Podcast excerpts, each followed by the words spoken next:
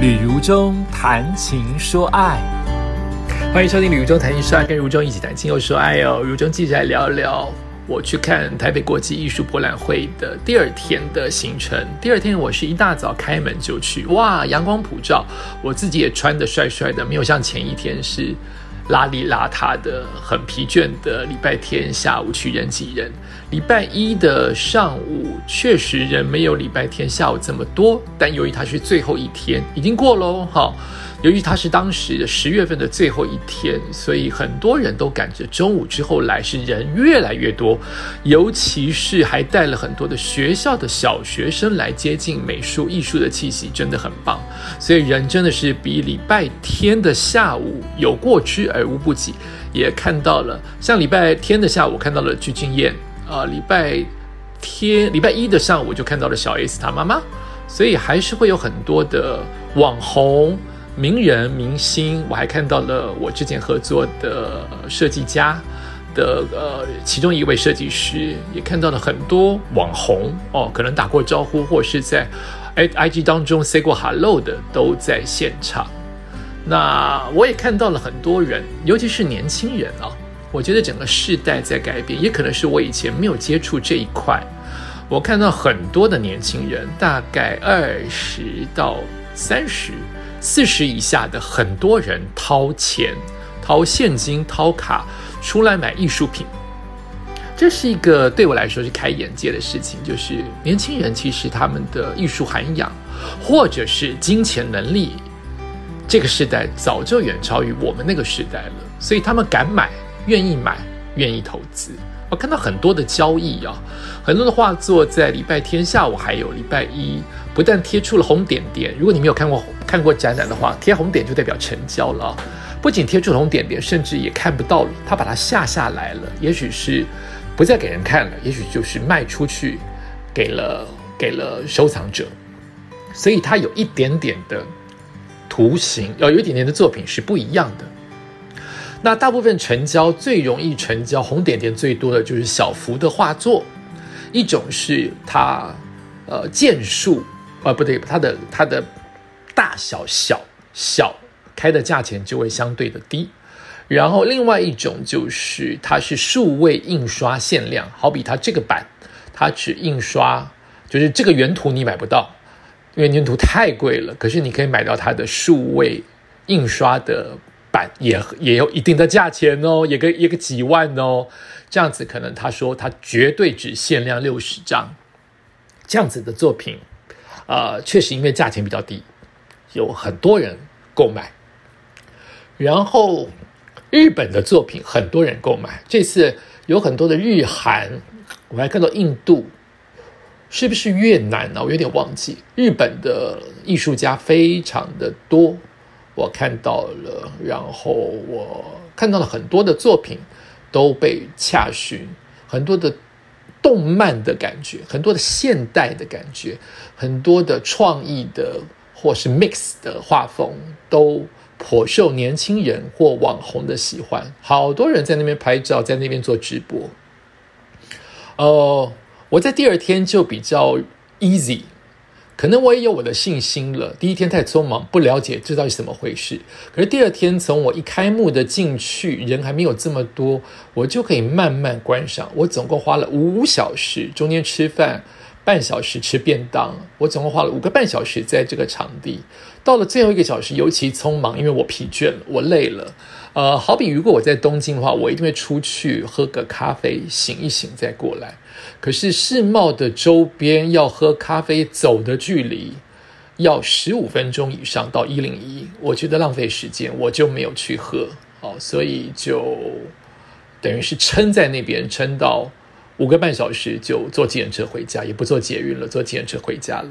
我自己也开始有信心，呃，开始看上了一些作品。有些作品我第一次看没感觉，我第二次看，经由介绍，经由当时的气氛，这很奇怪哈。我并不懂这么懂得什么东西可以保值，什么东西未来可以发财。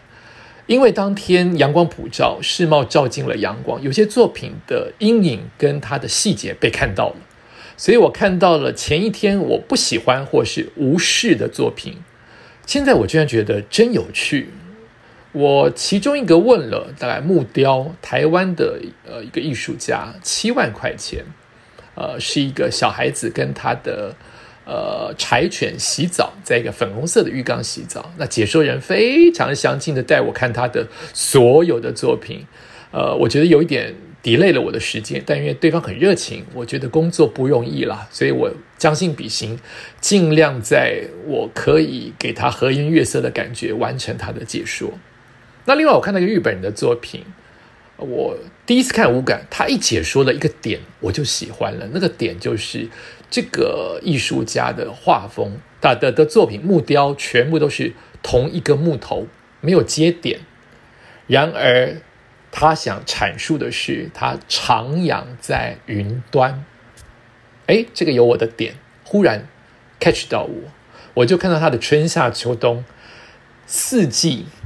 每一个大概三十到五十公分这么大的木雕，像一个盆栽一般的木雕，都有一个人躲在云端当中，四脚敞开着，漂浮在空中。春天就有樱花感，夏天就有抹茶感，秋天就有枫叶感，冬天就有雪藏感。每一座让大家猜多少钱？我认为，如果我狠下心，我应该有能力负担得起。但错了，我对艺术品远远的不了解。就是我认为我可以负担的最高，像个名牌包一般，我自己有我心里认为我可以买的名牌包大概几万。好，结果我一问，小小一尊，春夏秋冬一样的价钱，但我当然希望四尊都买到，因为排起来真的很好看。虽然我家可能还目前不适合摆艺术品啊，因为狗跟猫，一尊一百八十万。我直接就跟他说，我还没有这个能力，我不想掩藏，不想装一副冷静没事，好像我负担得起。我说我还没有这个能力，所以他四幅加起来是七百二十万啊。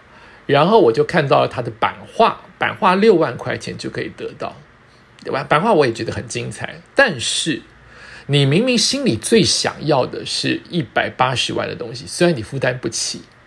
你愿不愿意退而求其次买一个你负担得起的六万的版画？我不愿意耶！我要买当然是买我最喜欢的东西。我干嘛要退而求其次买次喜欢但便宜很多，我绝对可以负担起的东西？我就放弃了。好，然后可能是因为我长期佩戴口罩，在里面闷着走，礼拜天我眩晕了，小小眩晕，所以我这一次趁人还没有多的时候，我是拿掉口罩在逛，所以我。变成不少跟不少粉丝打招呼的机会，没有很多哈，我没有在抽币，就是人很少，可是还是有。其中有一个画廊的翻译看到了我，把我拉进去，是一个关西的，呃，大阪应该是神户那边的画廊老板娘，就开始非常的热情，以为我是个明星般的跟我聊啊。开玩笑啊，真的是愉快，真的是很有趣。我没有看过这样的日本人，对我来说，日本人就是东京的严谨，跟有一点点冷漠。这个关系真是另外一个世界，关东关系完全不一样。关系一直讲笑话，一直在搞笑。而这时候发生了一件事情，呃，给我很大的一个 shock，小小的 shock，但是因为是我第一次碰到，然后我老师已经警告过我说。呃，画家呃，艺术界其实很多人嘴是得理不饶人，或者是他认为他自己最了解，会把你某种程度来说撇比的一文不值。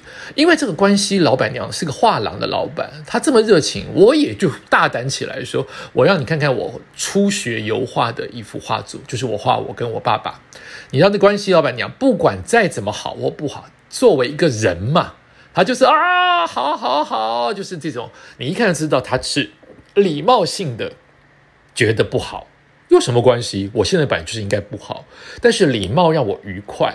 我本来就没有想要变成世界的大画家，我想要有我自己的画风，我甚至想要我自己的位置，不可以吗？所以，这个关系的画廊的老板非常有礼貌的，所以 say 了 good 跟 yes。可是忽然走进来一位。莫名其妙的美国来的台湾的女老师就说：“你的话完全不行，而且还说了两三次，你的话完全不行。”我心里还有礼貌的跟他说：“哦，对，完全不行。”可我心里 OS 也是：“关你屁事啊！我没有在邀请你作为评论啊！关你屁事啊！老师们，你们真的要要要要管好自己的自己的嘴哦。这样讲不公平，我收回这句话也不礼貌。就是任何一位老师，你们都可能关系着你们学生未来的一生。你们的嘴如果是霸凌，如果是嘲笑、讽刺，甚至还没有在认识对方之前这么直来直往，你有可能像电影很久以前老电影《鲁冰花》一般，你就把一个画家给永远压抑住了。他也许不是在画图当中有所进步，也许你整个压抑的是他整个人生，只是因为你自以为非常非常诚实，你自以为非常有意义的一句评语，凭什么你会说我完全不行？只因为你来自美国吗？不妨所有的老师跟学生都想一想，这跟玻璃不玻璃心不全然有直接的关系。难道我也可以回你一句：“你是个超级没礼貌的家伙吗？”对不对？我们人不能这样子嘛，就是走在走走走在社会当中，都要给对方一点点的空间、跟距离、跟礼貌。你觉得他全然不行，你可以不评语，或是觉得嗯有改善的空间。我不认识你耶，你怎么可以有这么大的权利，在大大家面前说你全然不行？连续说了三四次。这个老师，嗯，你很棒，你真的太棒了！感谢你收听今天的《宇宙台之帅》，我们下次再见。